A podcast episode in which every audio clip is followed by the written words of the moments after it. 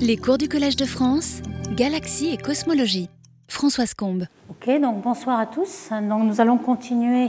Après la semaine prochaine, nous avons, la semaine dernière, pardon, nous avons parlé de dons de densité. Nous allons euh, essayer de poursuivre et savoir quelles sont les instabilités du gaz sur ces ondes de densité.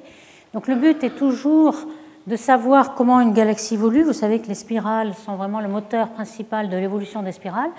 Et les, galaxies et les spirales leur permettent euh, d'évacuer leur moment angulaire de manière à euh, rendre leur énergie minimum, de concentrer la masse.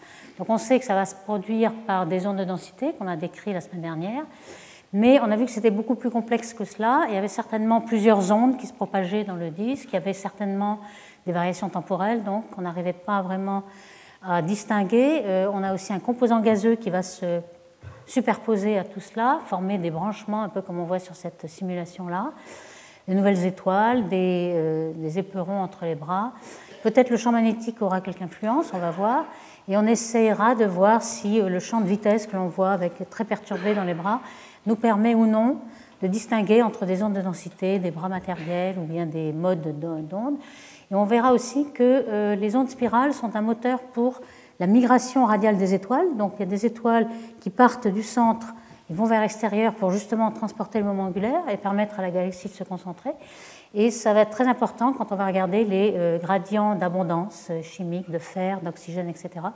On va voir aussi que cette migration radiale va pouvoir créer des disques épais et peut-être on comprendra pourquoi les disques ont une distribution exponentielle de luminosité. Donc je rappelle un tout petit peu ce qu'on a vu euh, la dernière fois, c'est-à-dire euh, pourquoi les ondes sont vraiment amplifiées. Il y a une amplification qui s'appelle swing ou un balancement. Et euh, on a vu ces simulations de Toumré qui montrent bien ce, principe du balancement où on part d'une onde très enroulée, mais enroulée de façon leading, c'est-à-dire où la matière rentre dans le côté convexe du bras. Et on voit ce swing ici représenté dans ce schéma, où vous avez vers la droite le rayon, verticalement la tangente, c'est-à-dire la rotation euh, donc, de la matière avec l'oméga. On voit qu'une onde qui est grisée ici euh, s'ouvre de plus en plus, donc en se propageant, la longueur d'onde croît, elle s'ouvre beaucoup et ensuite elle, passe de l'autre côté, elle tourne avoir un angle de pitch qui est négatif. Et on comprend lorsqu'on voit le petit mouvement des, étoiles ici, pourquoi euh, lorsqu'elles parcourent un épicycle dans leur parcours sur le, le cercle d'ordre zéro, on voit que l'épicycle les ramène dans le bras et donc ça amplifie la densité, l'onde de densité dans le bras et on comprend pourquoi euh, cette amplification est très forte lorsqu'on a un passage, un balancement donc de leading à trailing. Donc c'est cette amplification qui est là partout, on va le voir, c'est le principal euh, amplificateur de, de la spirale. C'est une conspiration entre ces mouvements épicycliques, l'autogravité qui évidemment attire toute la matière dans le bras, et puis la rotation différentielle qui, étire la matière. Alors évidemment, on peut se proposer de quantifier ce, mécanisme de swing. En fait, on peut euh, traduire ce mouvement. Alors le mouvement X et Y, c'était, quand on regarde bien les petits euh, mouvements X radial et Y tangentiel. Donc ces deux variables, là, on peut les développer pour les perturbations spirales et les mettre sous forme d'un xi qui réunit euh, X et Y. Et on peut montrer que, comme on l'avait vu la dernière fois, l'équation qui nous donne le, mouvement de xi, c'est une équation d'un oscillateur harmonique, donc qui est symbolisé ici, où le terme S d'oméga, c'est le terme du ressort, la force de rappel du ressort. Et cette force de rappel euh, s'exprime en fonction euh, de l'angle de pitch, c'est-à-dire l'angle que fait euh, la, spirale avec le, cercle. C'est en quelque sorte aussi, si la spirale est très enroulée cet angle gamma est très petit, donc on voit bien qu'il s'agit de la longueur d'onde aussi. Donc quand on regarde euh, ce paramètre S de oméga, on voit qu'il euh, peut être parfois positif. À ce moment-là, on aura quelque chose comme un oscillateur tout à fait linéaire, donc on n'aura pas vraiment beaucoup d'amplification. Et s'il devient négatif, voyez, on passe par zéro ici, on aura une amplification, même quelque chose d'exponentiel, et non pas de sinusoïdal, donc quelque chose de non linéaire, une amplification assez grande. Et on voit que ça se passe, ça se produit par exemple pour une euh, courbe de rotation où la vitesse est constante, donc beaucoup de rotation différentielle. Lorsque la vitesse est linéaire en, rayon, c'est-à-dire euh, une vitesse angulaire constante, on a une galaxie qui tourne comme un corps rigide, on n'a aucune rotation différentielle, on n'aura pas vraiment beaucoup d'amplification de swing. Donc il nous faut vraiment la rotation différentielle qui est une, un des trois conspirateurs dans le swing. On voit aussi dans ce diagramme de S en fonction de, l'angle ou de lambda, on voit que les différentes couleurs vous montrent les différents paramètres euh, du paramètre de Toumray, Q, qui est lié à la dispersion de vitesse. Donc si les étoiles ne sont très peu dispersées, le, minimum de stabilité c'est Q égale 1.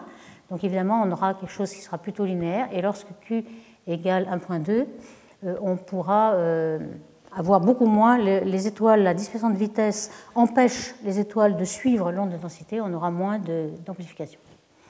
Alors, dans les simulations numériques, on voit que ce paramètre de balancement, euh, amplificateur des ondes, est vraiment très très efficace. C'était quand même une surprise, par exemple dans les simulations euh, faites assez récemment de Helena Dongia. On voit, alors on peut maintenant euh, partir d'un état original très très homogène, car les simulations se font maintenant avec 30 millions ou 40 millions de particules, donc le bruit euh, est assez petit. Hein. Autrefois, on avait peut-être 500 euh, 000 particules ou même 50 000 particules. À ce moment-là, le bruit de poisson des particules euh, crée déjà un bruit qui est amplifié par le swing. à ce moment-là, on arrive à avoir une spirale très rapidement. Aujourd'hui, il faut attendre beaucoup plus longtemps dans les simulations, en tout cas. Et donc, s'il n'y avait pas un perturbateur, on n'aurait pas d'onde de densité très rapidement. Donc dans ce cas-là, un nuage moléculaire géant de 10 puissance 7, 10 millions de masses solaires, ce qui est à peu près réaliste, puisque vous avez dans la Voie lactée ou dans les galaxies spirales des nuages moléculaires géants de 10 puissance 6 à 10 puissance 7 masses solaires. Donc vous voyez, le perturbateur est ici, c'est un point. Et autour, évidemment, les particules sont perturbées. On voit que se euh, progresse une onde spirale. Ici, on le voit dans le diagramme R-θ. On voit le résidu en positif euh, rouge et négatif en bleu, on voit qu'il y a une vraie onde de densité, un petit bout de spirale qui se propage. Et ce qui est surprenant, c'est qu'au bout de 900 euh, millions d'années, donc c'est-à-dire plusieurs rotations, une rotation c'est à peu près 200 millions d'années, donc il reste encore pas mal d'ondes spirales que l'on voit ici. évidemment, cela dépend de l'autogravité du disque. Ici, c'est un disque assez peu massif. Il est dans inclus dans un halo de matière noire assez massif qui le stabilise. Mais si vous avez ici un disque de 2% dans ces unités-là et ici un double, euh, vous voyez que euh, la seule gravité, l'autogravité, va euh, amplifier aussi beaucoup. Donc les deux facteurs, mouvement épicyclique, autogravité et rotation différentielle, sont vraiment essentiels pour le swing. On voit qu'au même moment, on a des ondes très développées. Alors, on se demandait aussi euh, si ces ondes, alors on sait que euh, les ondes peuvent se propagent en fait comme un paquet d'ondes et elles peuvent euh, se réfléchir au centre, peut-être aussi se réfléchir à la corotation qui est un amplificateur et parfois on peut s'attendre à des ondes stationnaires. On, ne sait pas vraiment s'il y a des ondes stationnaires mais qui feraient des modes. Alors parfois certains ont cherché des, comme des amplifications des, des nœuds et des ventres comme dans une oscillation euh, quasi-stationnaire. Ici, on voit bien, par exemple, Messier 81, qui est une très belle onde de densité, euh, déprojetée pour la rendre un peu vue de face. Et on voit que le bras, euh, en effet, a des maxima et des minima. Donc ça pourrait être, ça pourrait être aussi une superposition de plusieurs ondes qui aurait un battement. Si on a plusieurs ondes m égale 2, on peut avoir des harmoniques à m égale 4 dans le battement. Et c'est une possibilité euh, qui, est ici. M51 fait exactement la même chose. On a deux beaux exemples d'ondes de densité. On voit que euh, l'intensité n'est pas la même partout dans l'image. Alors ici, c'est une image en rouge qui euh, trace les vieilles étoiles. Donc c'est vraiment quelque chose de, de, persistant et de cohérent. donc plusieurs possibilités, soit des modes, soit des plusieurs ondes qui battent ensemble. Dans Messier 81, cette fois-ci avec une image vue dans le ciel, donc projetée, on s'est aperçu qu'il y avait lorsqu'on arrive à soustraire le bulbe, qui est relativement gros, il y avait plusieurs ondes. Il y en avait une qui était très visible, et puis au centre, ceci a été fait à 3 microns dans les images de Spitzer, où on peut permettre de voir les, vieilles étoiles, on voit qu'il y a une, deuxième, deuxième, spirale qui a été découverte par Kendall en 2008 ici, et euh, certains l'ont interprétée comme euh, un mode.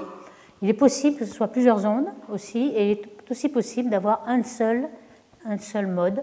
Euh, ici, on voit euh, quelques nœuds du mode qui sont interprétés par Fringetta. Donc vous voyez qu'il euh, y a une petite dégénérescence, on ne sait pas s'il y a des ondes qui se propagent, des modes ou bien des superpositions de, modes qui battent. ensemble. Alors justement, cette, cette onde qui se développe ici a été récemment par Chou, alors Chou c'est le Frank Chou qui était justement à l'origine de la théorie des ondes de densité dans 1964 avec Lynn. Donc il travaille toujours dans, ce sujet. Il a montré un théorème de réciprocité qui, euh, lorsque euh, le balancement amplifie des ondes qui viennent de l'extérieur, à ce moment-là, on, est sûr qu'on aura des réflexions et des cavités, des amplifications dans la cavité qui se produit. Ici, on voit le mécanisme en fonction du rayon. On a l'amplitude de l'onde euh, et à deux dimensions la vue géométrique de, ces ondes-là on arrive à une excitation leading, c'est-à-dire que la, matière tourne dans le sens direct et rentre dans le côté convexe de l'onde. L'onde, en se propageant, donc s'ouvre progressivement et peu à peu, elle va devenir trailing. Vous voyez que le temps se déroule de, bas en haut. On voit que l'onde reste à peu près pas très élevée en amplitude. Ce n'est que lorsque euh, le leading s'ouvre en trailing que vous avez cette amplification du swing qui est très forte. Donc on a euh, cette probabilité. Euh, ce modèle a été fait dans, une euh, galaxie à vitesse constante, donc beaucoup de euh, rotation différentielle et un disque à peu près en 1 sur R.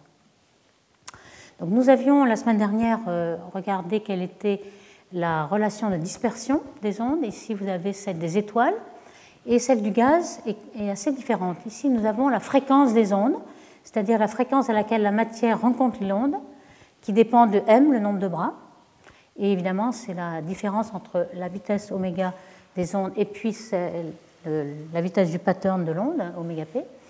Et euh, ici, à zéro, on a la corrotation. On avait vu que euh, lorsque le paramètre de Toumray, donc le rapport entre les dispersions de vitesse et la dispersion critique, est égal à 1, on arrive jusqu'à la corrotation.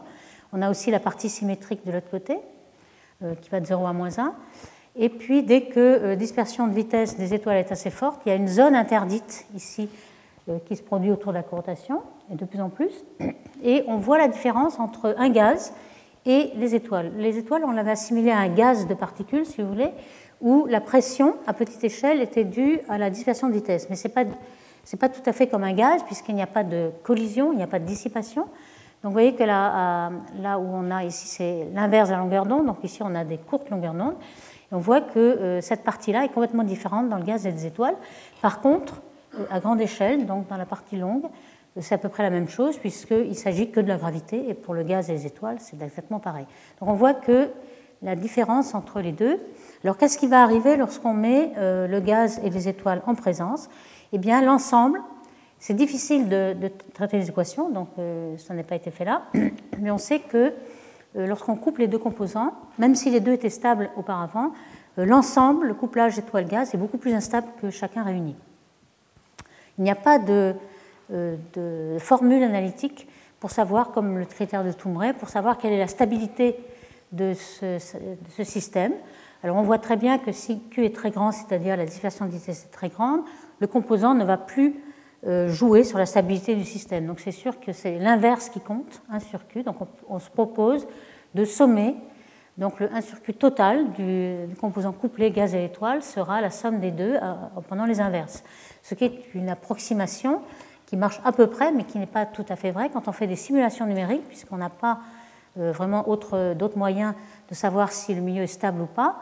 Les simulations numériques ont été faites par exemple par Romeo et Wigert et, d'autres. Euh, on peut trouver des meilleures approximations. Donc un sur n'est pas exactement égal à cette somme, mais avec un petit W qui est fonction des dispersions de vitesse du gaz et des étoiles. Mais euh, on voit bien que ici, en fonction de ce paramètre, justement, le rapport entre les dispersions du gaz des étoiles, on voit qu'il y a une partie euh, qui sera euh, déstabilisée par le gaz, l'autre par les étoiles, selon la dispersion de vitesse correspondante, mais il n'y a aucune formule analytique.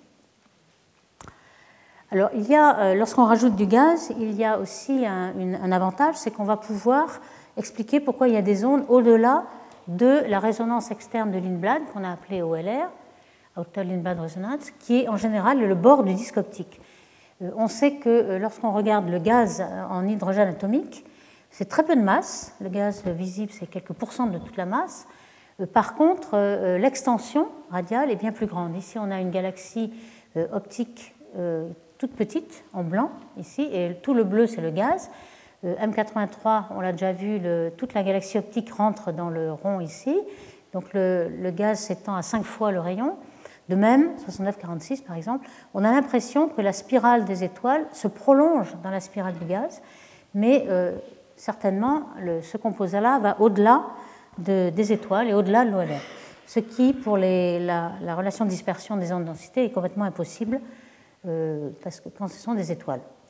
Donc euh, certains ont essayé de, savoir, en effet, de façon analytique ou par les modes, est-ce que ici vous voyez 69-46 avec en bleu ici les étoiles et puis le gaz, on voit bien que la spirale se prolonge en fait. On a l'impression que ce n'est pas une autre spirale qui se propage avec une autre vitesse, on a l'impression qu'il y a une, cohérence entre les deux. Donc ici, euh, il est possible en effet euh, de trouver une certaine amplitude, un certain angle de pitch pour cette spirale, mais euh, l'amplitude est très très faible. Certains ont fait des simulations où Koperskov et Berten par exemple, où l'onde est forcée, c'est-à-dire on prend un potentiel analytique qui a une onde tout à fait dans la limite dont on a parlé WKB, c'est-à-dire des ondes très très serrées où lambda est très petit dans le rayon.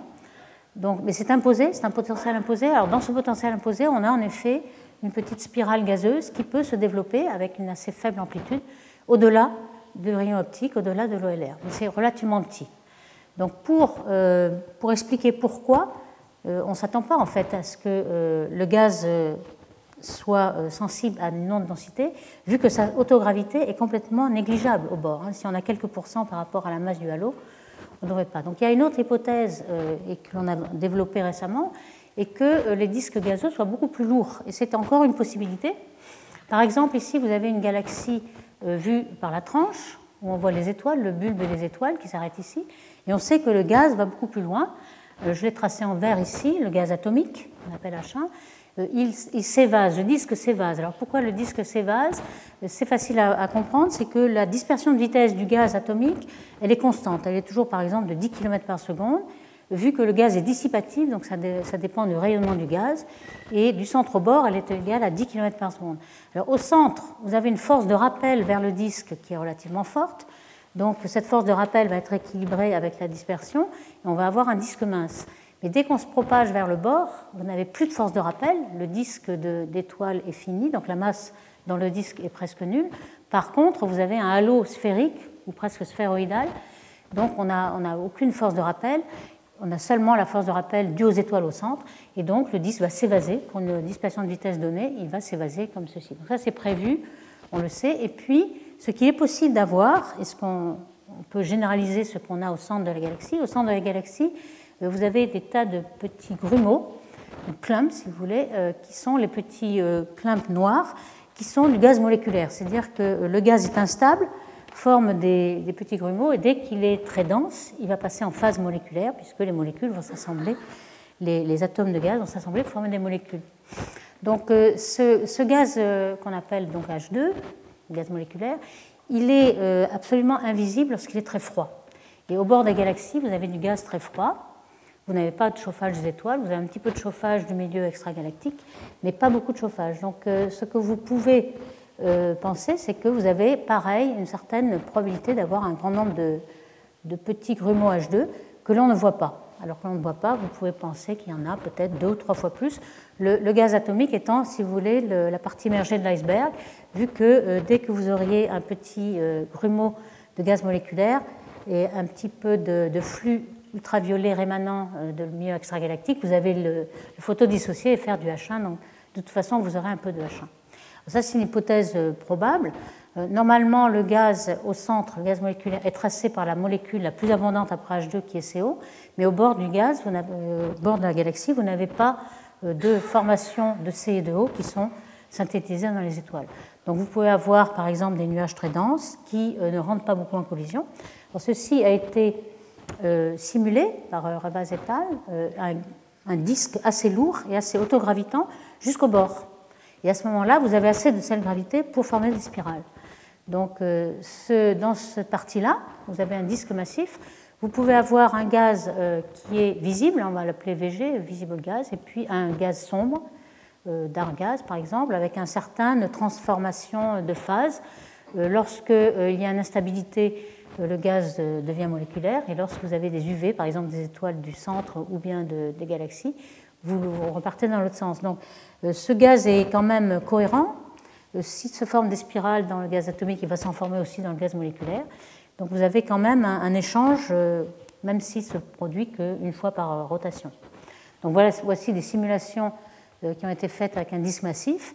Et sans avoir à imposer d'onde spirale, vous avez en effet une onde de densité avec un, swing, un balancement de swing, qui se développe euh, jusqu'à la distance assez grande du centre où vous avez un disque de gaz euh, autogravitant, euh, même s'il est tout à fait évasé, comme on l'a vu tout à l'heure. Donc ici, c'est une des solutions pour expliquer pourquoi vous avez des, structures spirales très loin, à 4 ou 5 rayons optiques. Alors maintenant, on va s'intéresser aux instabilités qui se placent dans le gaz on a vu que euh, dans les galaxies spirales, vous avez non seulement une belle onde de densité, mais c'est 51, on va le revoir d'ailleurs, et puis euh, vous aviez ce qu'on appelle des plumes, c'est-à-dire en anglais, je le traduirai par plumes.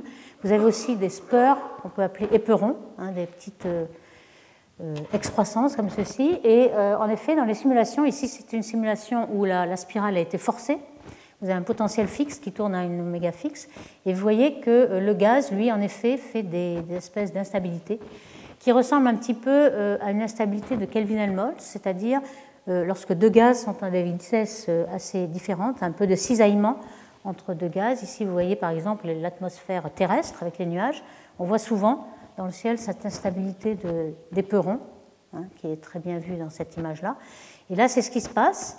Euh, au début, on le forme peut-être un peu leading, mais avec la rotation différentielle, elle va devenir trailing rapidement.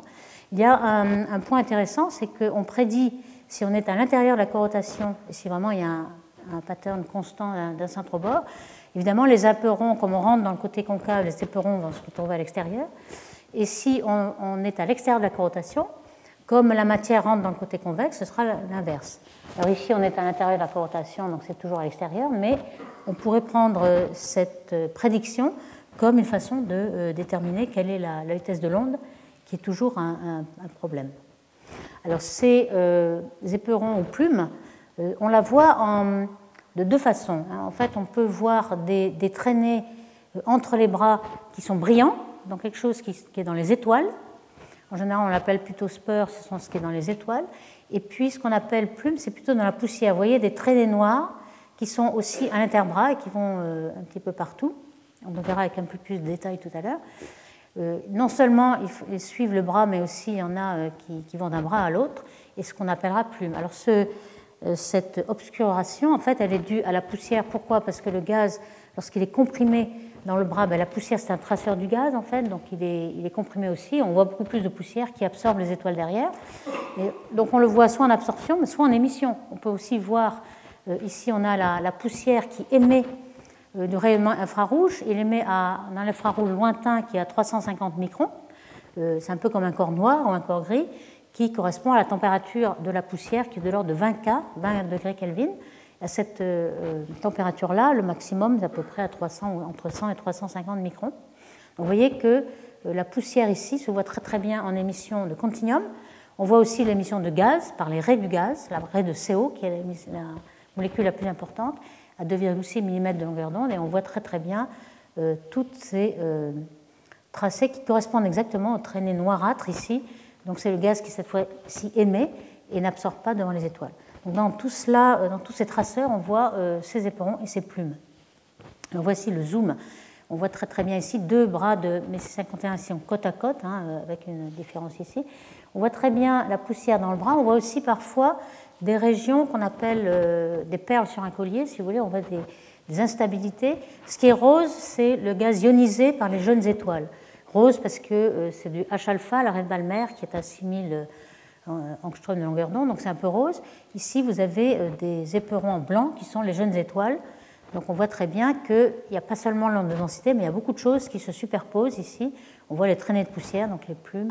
Donc ces détails sont donnés par le Hubble Space Telescope qui a une une précision et une netteté dans, toutes ces euh, structures. Alors, dans collier-là, euh, euh, dans ces perles sur un collier, on a l'impression qu'il y a peut-être aussi une instabilité qu'on appelle l'instabilité de Parker qui est due à un champ magnétique. Le champ magnétique, on n'en a pas parlé beaucoup jusqu'à présent.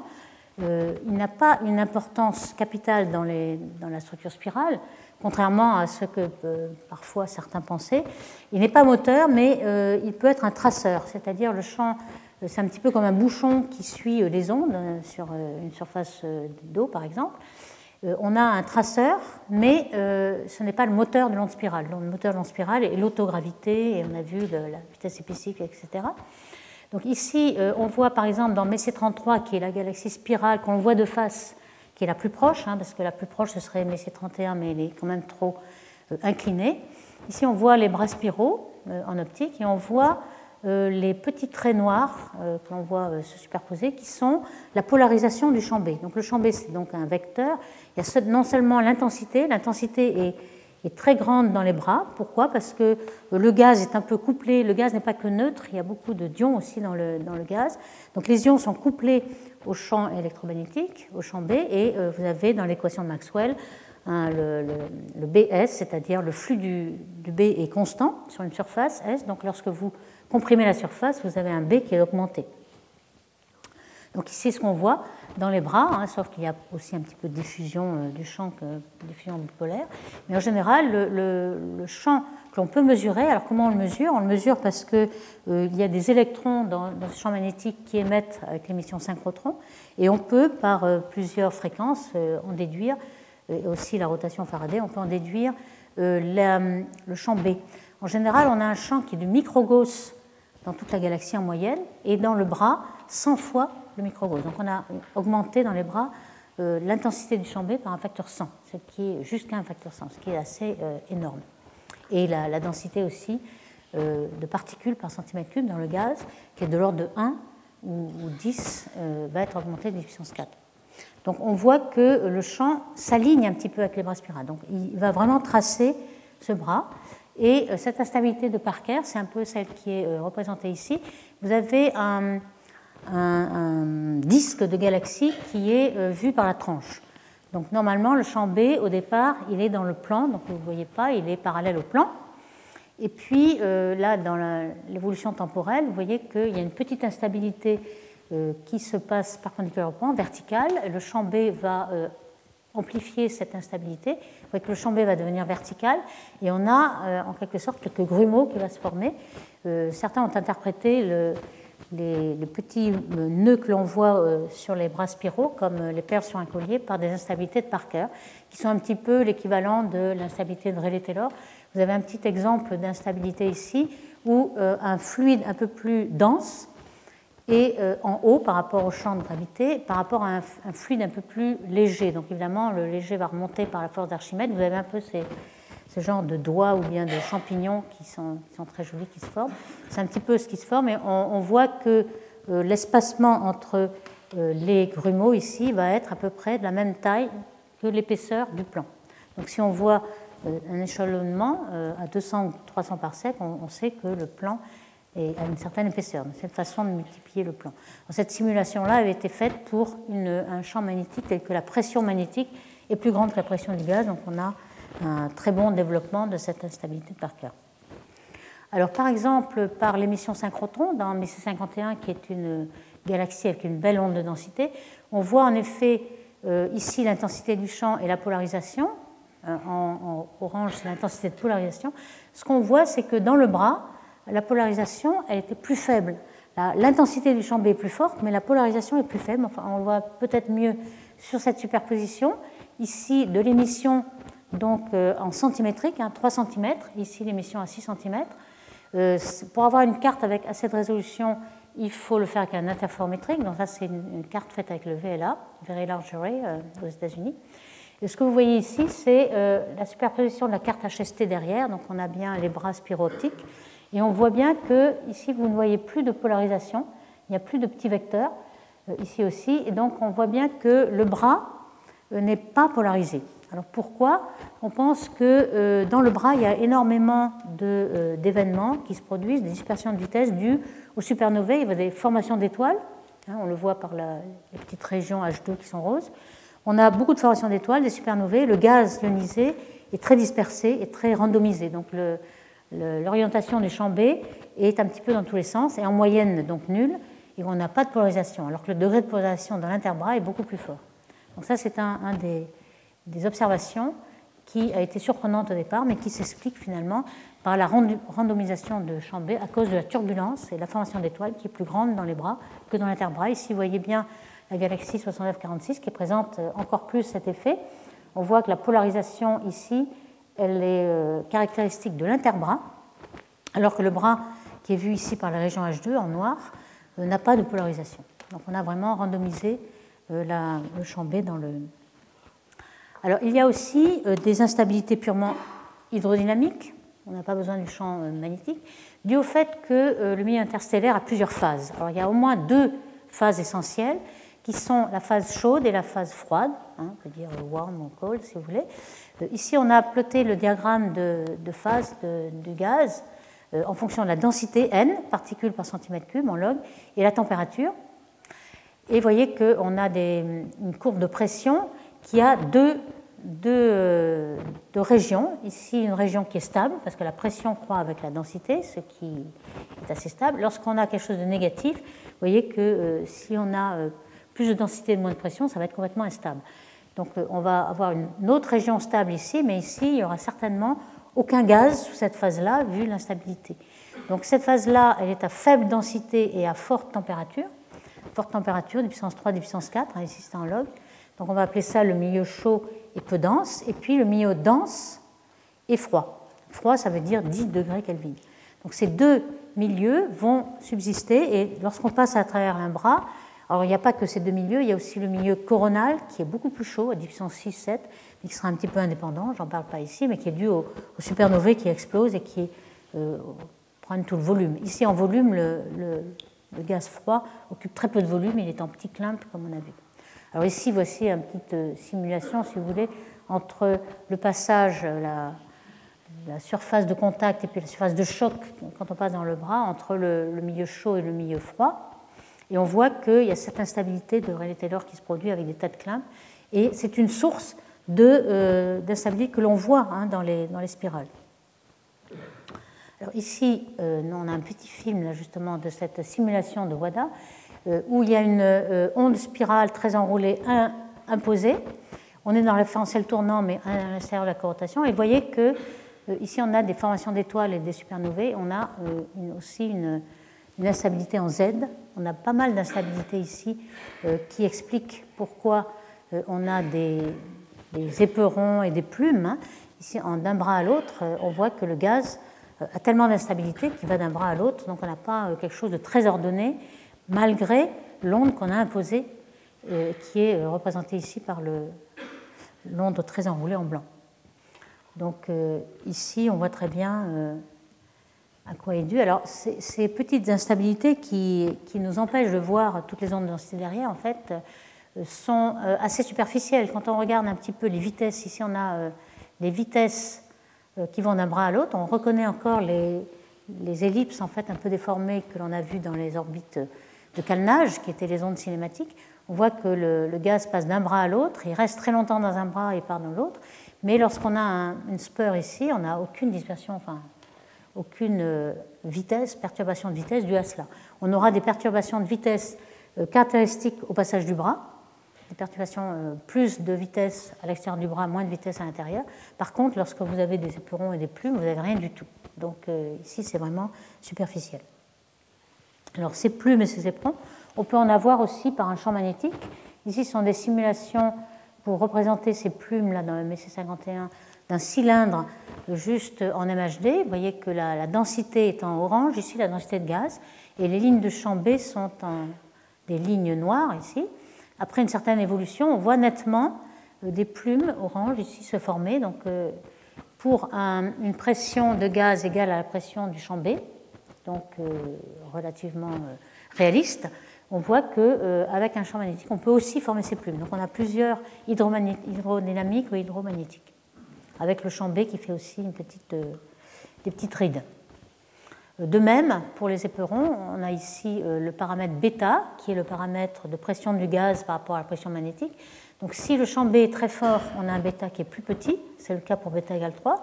Ici, le champ B n'est pas très fort. Vous voyez qu'on peut contrôler avec cette importance de, ce rapport de pression le nombre ou l'espacement entre les, éperons, les instabilités, ou alors même l'angle que, que ces éperons font avec le bras spiral, par exemple, donc l'angle de pitch.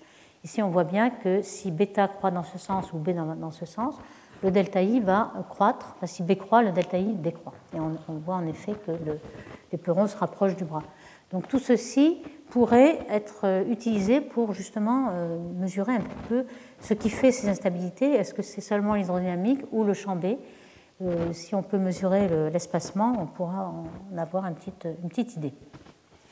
Alors dans ces simulations aussi, il n'est pas non plus interdit d'avoir des, spirales complètement floculantes sans onde de densité. Ici, on voit là un cas fait par Gwyn et Vous voyez une spirale qui se développe. On a l'impression euh, de quelque chose qui est en effet très floculent.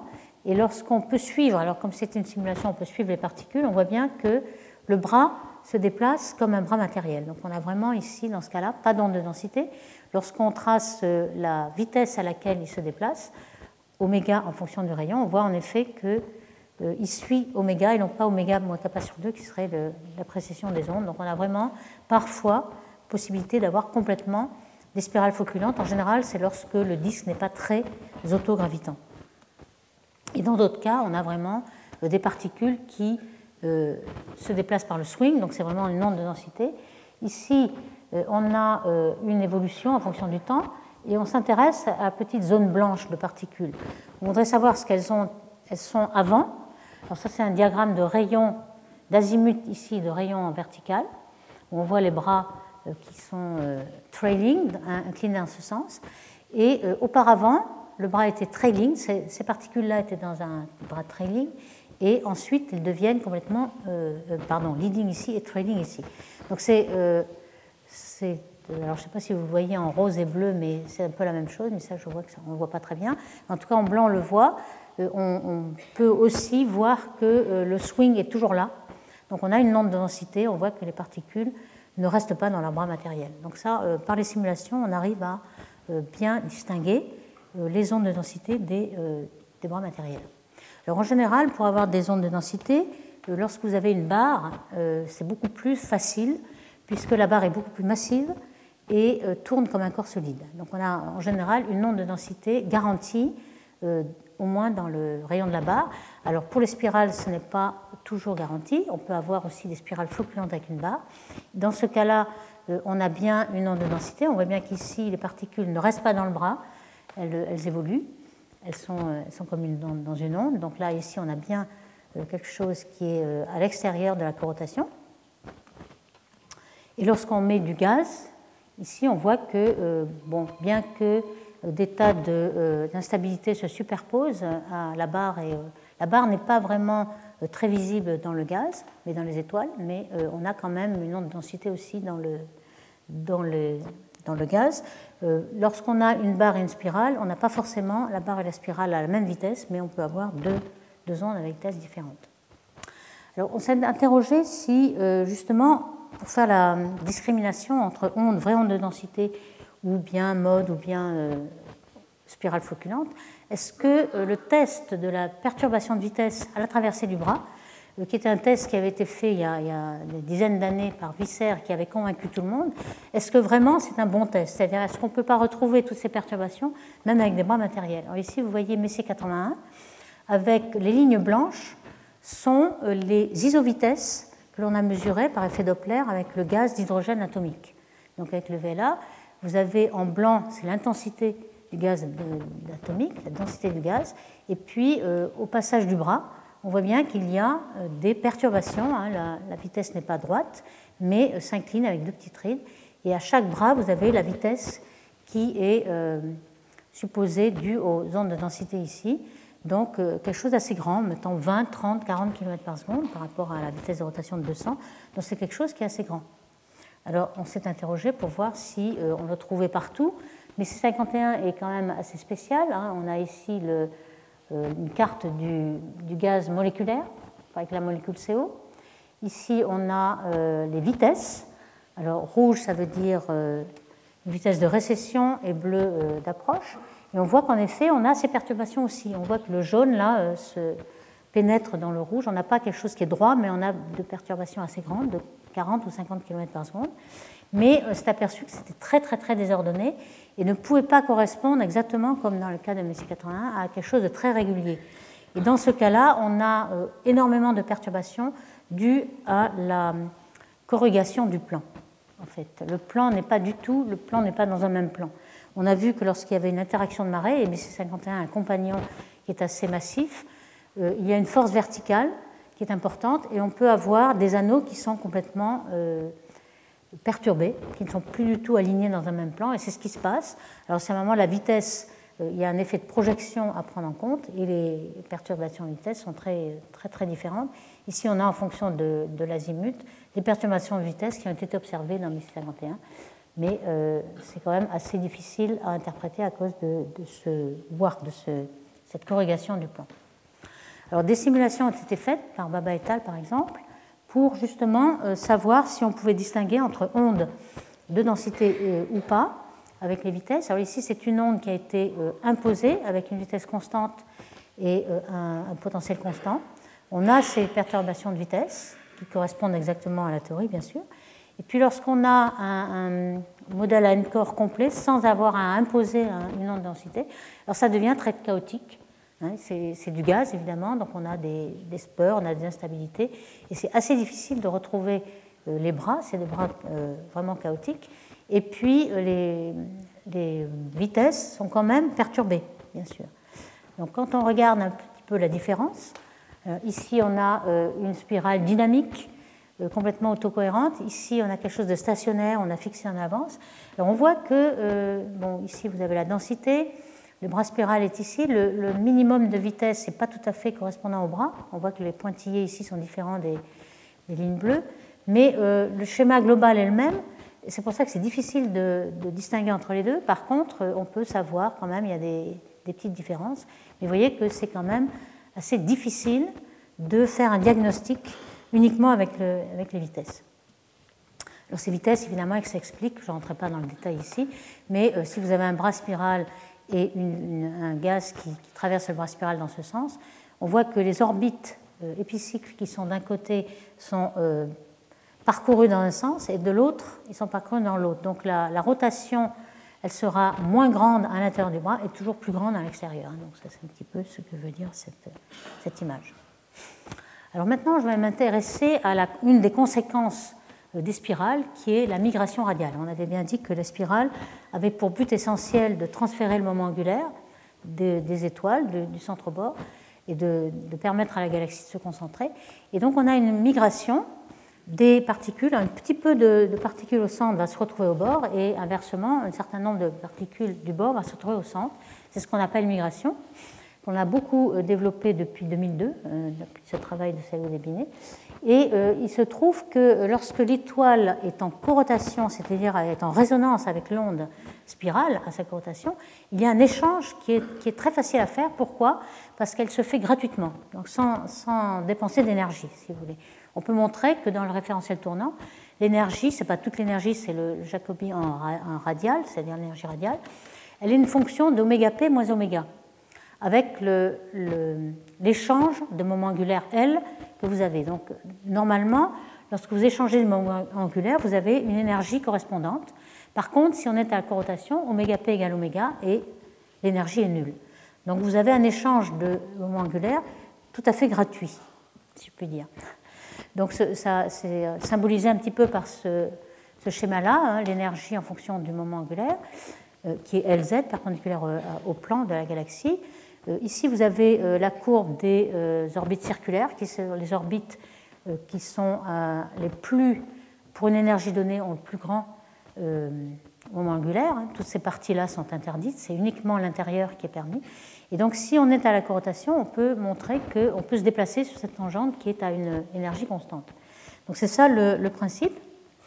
Alors évidemment, il faut que les spirales soient un petit peu éphémères et changent tout le temps d'oméga parce que vous aurez euh, dépeuplé ce qui pouvait changer de, moment angulaire et il faut que vous ayez une autre onde avec une autre corotation pour essayer de faire propager ceci dans toute la galaxie.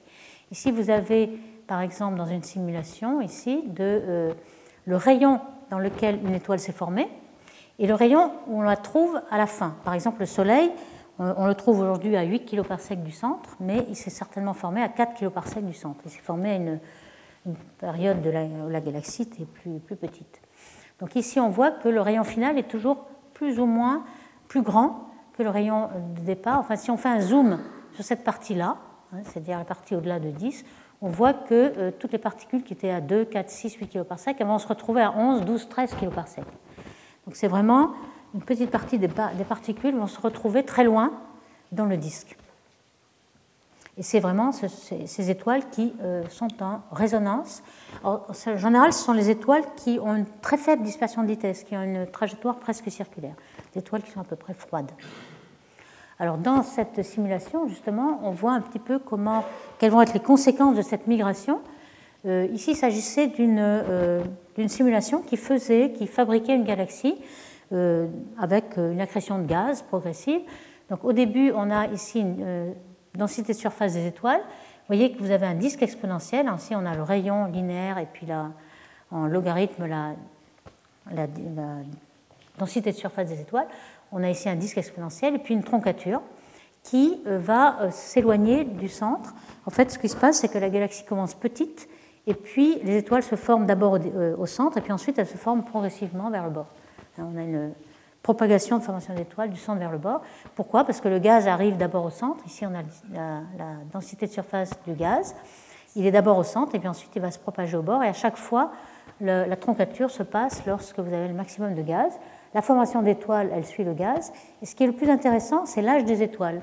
Normalement, puisque euh, la, galaxie se forme d'abord au centre puis au bord, toutes les vieilles étoiles doivent se trouver au centre. Ce qui est un peu le cas, puisqu'on a un gradient d'âge. Donc le, plus grand âge est ici au centre. Mais vous voyez qu'au bord, à partir de, ce rayon de troncature, euh, vous avez l'âge repart. Donc les, les, étoiles plus vieilles se trouvent au bord, alors qu'on a des étoiles plus jeunes ici. C'est dû à l'apport de gaz, mais c'est dû aussi au fait que des étoiles qui sont nées ici, donc très tôt dans l'univers, donc elles sont aujourd'hui vieilles, elles se retrouvent au bord. Et finalement, on a un, âge plus grand au bord. Ça, c'était quelque chose d'assez surprenant euh, que l'on a bien expliqué dans les simulations. Ici, on voit bien dans ces simulations aussi, par exemple dans le diagramme énergie-moment angulaire, comment au début de la simulation t égale 0, vous avez vos particules ici, et puis elles vont migrer euh, à 100 millions d'années, elles sont déjà là, avec une énergie constante en moyenne, mais euh, il y en a qui ont perdu du moment et d'autres qui ont gagné.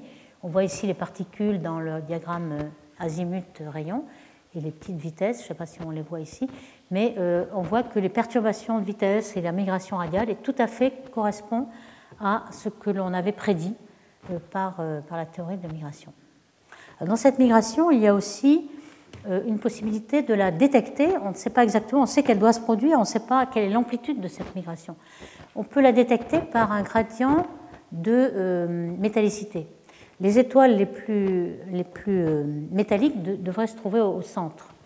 Et puis, donc, par exemple, dans une simulation euh, où la, galaxie est homogène au départ, on a des spirales qui se développent, et on voit, si on fait une carte de la métallicité, c'est-à-dire l'abondance du fer, qui est l'élément le plus abondant qui se forme dans, qui est synthétisé dans les étoiles, on voit que, euh, comme c'est la spirale qui transporte le moment angulaire, elle va aussi transporter euh, l'abondance des métaux.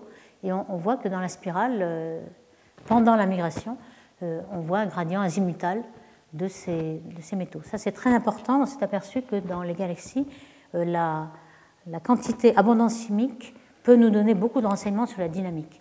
Alors là, je vais faire un tout petit, une petite parenthèse pour justement préciser quels sont les deux paramètres qui vont nous, aider à savoir comment la galaxie a évolué, à faire un petit peu d'archéologie galactique si vous voulez. Euh, Fe, sur H, c'est l'abondance par rapport au Soleil, hein, c'est pour ça qu'il a décroché, de, euh, de l'atome de fer. L'atome de fer, c'est celui qui a une énergie la plus basse, qui peut se former par la réaction nucléaire dans les étoiles. Par contre, tout ce qui est plus massif que le fer euh, a une énergie qui remonte, donc on est obligé de fournir de l'énergie, et va se former par des bombardements de neutrons, des capteurs de neutrons qui vont donner l'énergie. On fera les autres euh, éléments. Donc Fe, c'est vraiment l'élément clé qui trace la, le recyclage dans les étoiles. Une fois qu'une étoile se forme, au départ, elle se forme avec aucun métal. Alors métal, j'appelle ça carbone, azote, oxygène, etc. Et ensuite, dans les premières explosions supernovae, les métaux vont se recycler dans le gaz et les étoiles vont se former à partir d'un gaz enrichi. Donc les étoiles seront plus ou moins enrichies.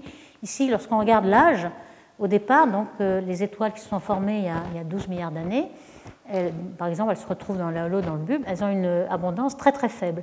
Et puis aujourd'hui, euh, ce sont les, les, étoiles qui ont été euh, très recyclées, qui sont formées dans le gaz qui a été très enrichi. Et aujourd'hui, on a euh, cette métallicité. Donc la métallicité, si vous ne connaissez pas l'âge de vos étoiles, la métallicité peut vous donner déjà une indication de l'âge. Mais il y a aussi un élément très important, c'est la, la, vitesse de formation de ces étoiles.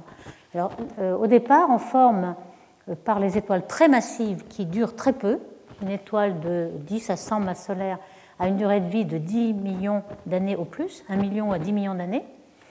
Euh, elle meurt ensuite dans une explosion de supernovae qui va rejeter tous ces, les métaux. Et les métaux qu'elle forme, c'est euh, l'oxygène, le magnésium, l'aluminium, le silicium, tous ces éléments-là qu'on appelle éléments alpha. Euh, si une, un sursaut de formation d'étoiles est très court, on n'a pas le temps euh, d'aller former des étoiles de faible masse, du moins d'enrichir avec des étoiles de faible masse, parce que celles-ci durent 1 milliard à 10 milliards d'années, comme le Soleil, qui va durer 8 milliards d'années. Donc euh, on est, on est dans cette euh, case-là, et ce sont les étoiles de faible masse qui forment le fer, la majeure partie. Donc on n'aura pas de fer. Donc finalement, c'est ce rapport alpha sur Fe ou bien magnésium sur Fe, ou n'importe lequel, en tout cas à la fois sur Fe, qui va nous dire si la formation d'étoiles a été très rapide et n'a pas eu le temps d'enrichir avec des, étoiles de faible masse. Donc quand vous voyez par exemple la Voie lactée, en fonction de l'abondance, vous avez par exemple un disque mince qui est euh, du gaz, qui forme des étoiles de façon lente, et donc on a, on a très peu de alpha sur Fe, et puis le bulbe, c'est quelque chose d'assez vieux qui a un très fort alpha sur Fe, mais euh, ici un disque épais, je vais dire un peu ce qu'est des disques épais, on arrive à, à, voir les divers composants en fonction de ces deux paramètres donc de métallicité. Alors qu'est-ce que c'est que le disque épais? Eh bien, euh, dans toutes les galaxies, maintenant, on, sait, depuis relativement récemment, puisqu'on a fait un survey en 2011, hein, euh, avec les 3 microns du satellite Spitzer, que pratiquement toutes les galaxies spirales ont deux genre de disque, un disque mince que vous voyez ici, un disque d'étoile, hein, un disque d'étoile mince, et un disque épais. Ce disque épais est quand même euh, 3-5 fois plus épais que l'autre, et la densité de surface, donc la brillance, est bien moindre. En fait, la masse est la même, c'est-à-dire qu'il y a autant de masse d'étoiles dans le disque épais que dans le disque mince. Donc c'est quand même un composant important des galaxies. Euh, vous voyez ici le rapport entre le masse du disque épais et le masse du disque mince, c'est pratiquement 1, il y en a qui sont même plus grandes d'un côté et plus petites de l'autre mais euh, on le voit moins. Il faut, euh, dans une, euh, le plus brillant évidemment, c'est le disque mince, puisque simplement vous avez ramassé la même luminosité sur une petite surface, et il faut exposer beaucoup pour voir ce disque épais. Mais lorsqu'on a les moyens de le voir, il est vraiment très massif. Dans la Voie lactée, c'est la même chose, on a un disque épais qui fait la même masse que le disque mince. Alors, vous voyez un petit peu comment a été détecté il y a très longtemps les premiers disques dans la Voie lactée, par exemple. Ici, c'est en fonction de Z, donc l'épaisseur euh, sur le plan. On voit qu'il y a des disques exponentiels. En, Z, ils sont aussi exponentiels. Le disque mince et le disque épais, c'est deux exponentielles différentes, avec une qui est beaucoup plus étalée et beaucoup moins euh, brillante, évidemment. Donc là, ce qu'on voit d'abord, c'est le disque mince, et puis ensuite, on voit le disque épais. Aujourd'hui, on utilise d'autres moyens, hein, le diagramme couleur-magnitude avec le fameux euh, noyau rouge ici qui nous permet d'avoir les distances des étoiles et qui est un outil très puissant pour avoir ces, ce genre de choses. Alors quand on euh, sait maintenant qu'il y a un disque épais un disque mince dans chaque galaxie, euh, par exemple dans la Voie lactée, voici un des plus récents des, de repérage chimique par leurs abondances des différents composants. Ici, on a à la fois l'âge, le rapport de métallicité globale et puis le rapport sélectif, alpha sur Fe. Et on voit que euh, vous avez ici un disque mince, donc le, alpha sur Fe est petit, et le disque épais, il a été formé très tôt, probablement, très rapidement, donc il n'a pas eu le temps de s'enrichir. Les étoiles n'ont pas été se former dans un milieu gazeux qui est enrichi en fer parce que la formation d'étoiles était très rapide, euh, beaucoup moins qu'un milliard d'années. Et vous avez donc c'est alpha sur Fe qui est très grand. Alors ici, soit on met l'âge, soit on met le Fe, mais enfin c'est le, même diagramme. Alors, les formations de disques épais, c'est là qu'on fait le, lien avec nos spirales et la migration radiale. Il y a plusieurs façons de les former. Euh, il y en avait deux qui, finalement euh, ne sont pas très euh, très suivies dans la Voie lactée, par exemple. C'est-à-dire, on peut penser qu'il y a beaucoup de compagnons, de petits, de petits satellites de la Voie lactée qui ont rencontré, qui ont chauffé le gaz, qui s'est formé un disque épais. En fait, ce n'est pas tout à fait vrai. On a quelques satellites, comme par exemple la naine de Sagittaire, ou bien les nuages de Magellan qui vont bientôt fusionner, mais on, aura certainement des étoiles dans le halo, mais pas vraiment dans un disque épais. Par contre, euh, la migration radiale va pouvoir contribuer à la formation du disque épais, et de même que la formation au début de l'univers. Alors ici, vous avez une simulation relativement récente de euh, l'évolution du disque en fonction de la migration radiale. Euh, et on voit qu'en effet, en, en 8 gigailleurs, une évolution séculaire, le disque devient de plus en plus épais, ça dépend à partir de quand vous le formez, mais il est de plus en plus épais. Alors pourquoi euh, le disque s'épaissit lorsqu'on fait migrer les étoiles? Alors là, c'est toujours la même chose, une question de force de rappel. Au départ, vous êtes ici, par exemple, vous avez un, disque assez euh, important, puisqu'on a un disque exponentiel d'étoiles. Donc vous avez une force de rappel vers le plan très grande. Et donc si vous faites voyager vos étoiles du centre au bord, alors, on n'a pas l'énergie en Z tout à fait conservée, mais on a aussi l'action en Z, ce qui est un petit peu assez proche. Donc, on a une dispersion de vitesse qui est presque la même. Et donc, euh, euh, avec la même dispersion de vitesse, si vous n'avez aucune force de rappel, vous allez aller beaucoup plus haut dans le plan. Donc, en effet, on voit qu'on va évaser le plan et faire un disque épais rien qu'en faisant migrer les particules. Dans cette simulation, on le voit en effet. Vous avez ici le rayon du Soleil qui est 8 kg par sec, donc entre 7 et 9. Ici, c'est normalisé euh, à l'échelle caractéristique. Donc, euh, dans cette simulation, on s'est intéressé de savoir euh, des particules qui sont au niveau du Soleil, de quel rayon elles provenaient, et en fonction de leur hauteur. Alors ici, la hauteur la plus basse, c'est noir, puis ensuite c'est bleu, ensuite c'est rouge. Vous voyez que les particules qui sont les plus hautes aujourd'hui autour du Soleil, elles proviennent de beaucoup plus loin. Donc plus vous avez migré un grand nombre de kiloparsecs ici, et plus vous êtes aujourd'hui très haut au niveau du Soleil. Donc là, c'est la, liaison entre le Z, ici, donc la couleur, et puis euh, la, distance de migration. Alors la deuxième façon de former euh, des, disques épais, hein, c'est la formation au début de l'univers. Au début de l'univers, on a des galaxies très très gazeuses. Elles sont très instables. Hein, le paramètre de est très faible devant et on forme des tas de clumps. Ici, on, voit une vue par le HST de ces galaxies qui est pleine de clumps. Et en effet, le disque est très turbulent et très épais au départ. Donc on peut penser que la formation d'étoiles est très rapide puisqu'il y a beaucoup de gaz. Et donc on a ce paramètre de alpha sur Fe qui est en effet très grand. Donc là, en effet, on a ce problème. Alors je vais terminer donc par euh, la question l'on s'est aussi beaucoup posé pourquoi les disques sont exponentiels? La distribution de lumière des disques est une exponentielle. Alors ici, je vous montre à nouveau, en fonction du rayon linéaire, euh, la magnitude, c'est-à-dire le log de l'intensité. On voit bien que c'est une droite, donc c'est vraiment exponentiel, avec un bulbe dont la, magnitude varie en un, un, quart, hein, c'est la voie de vos couleurs. Alors pourquoi? Eh bien, justement, avec toutes ces ondes qui se déplacent d'un bout à l'autre, cette migration radiale, on va faire transporter le moment angulaire. On peut calculer ces équations, ça a été fait par Daniel Kniger par exemple, euh, où on essaie de minimiser le Lagrangien avec une énergie constante. Le moment angulaire n'est pas conservé, hein, on va le mettre vers le bord. Et finalement, alors on regarde comment se forment les disques. D'abord, la première étape, évidemment, c'est euh, l'étape gazeuse, où le gaz a une grande dissipation et il va euh, s'aplatir perpendiculairement au moment angulaire résiduel. Et puis, euh, on regarde comment euh, le moment angulaire est transféré ici dans cette diagramme énergie-moment angulaire. Donc, je ne reviens pas ici. Et si on regarde une simulation euh, numérique, par exemple ici, on a l'état initial de la densité surfacique des étoiles était en rouge. Et après plusieurs spirales, après plusieurs migrations et transfert de moment angulaire, on arrive à cet état final qui est en noir, donc qui est vraiment une droite en log ici et en linéaire. On a une disque exponentielle. Ce disque exponentiel, en fait, il est dû à cette euh, euh, formation de spirale qui est sans cesse renouvelée. C'est jamais les mêmes, puisque en fait, on transfère surtout à la corotation. Il y a plusieurs ondes qui se déplacent. Ici, on a une barre qui de temps en temps se déplace, et puis des, spirales, et puis on a avec du gaz. Et finalement, tout ce transfert de moment angulaire va, euh, va produire le disque exponentiel, c'est ça qu'on voit dans les simulations. Donc je finirai en résumé par dire que finalement la formation des, spirales euh, dans les galaxies qui sont le moteur essentiel pour leur évolution est vraiment très complexe. On sait qu'il y a des ondes de densité, mais il y a plusieurs ondes qui se déplacent. Il y a parfois des ondes stationnaires, parfois des battements, difficile de s'y retrouver, surtout lorsqu'il y a beaucoup de gaz.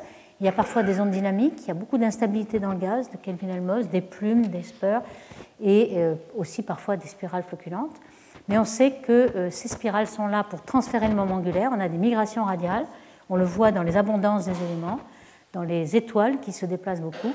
Et finalement, euh, la galaxie tend vers ce minimum d'énergie qui concentre toute sa masse et à une distribution exponentielle des étoiles. Donc je vous remercie. Retrouvez tous les contenus du Collège de France sur www.colège-2-france.fr.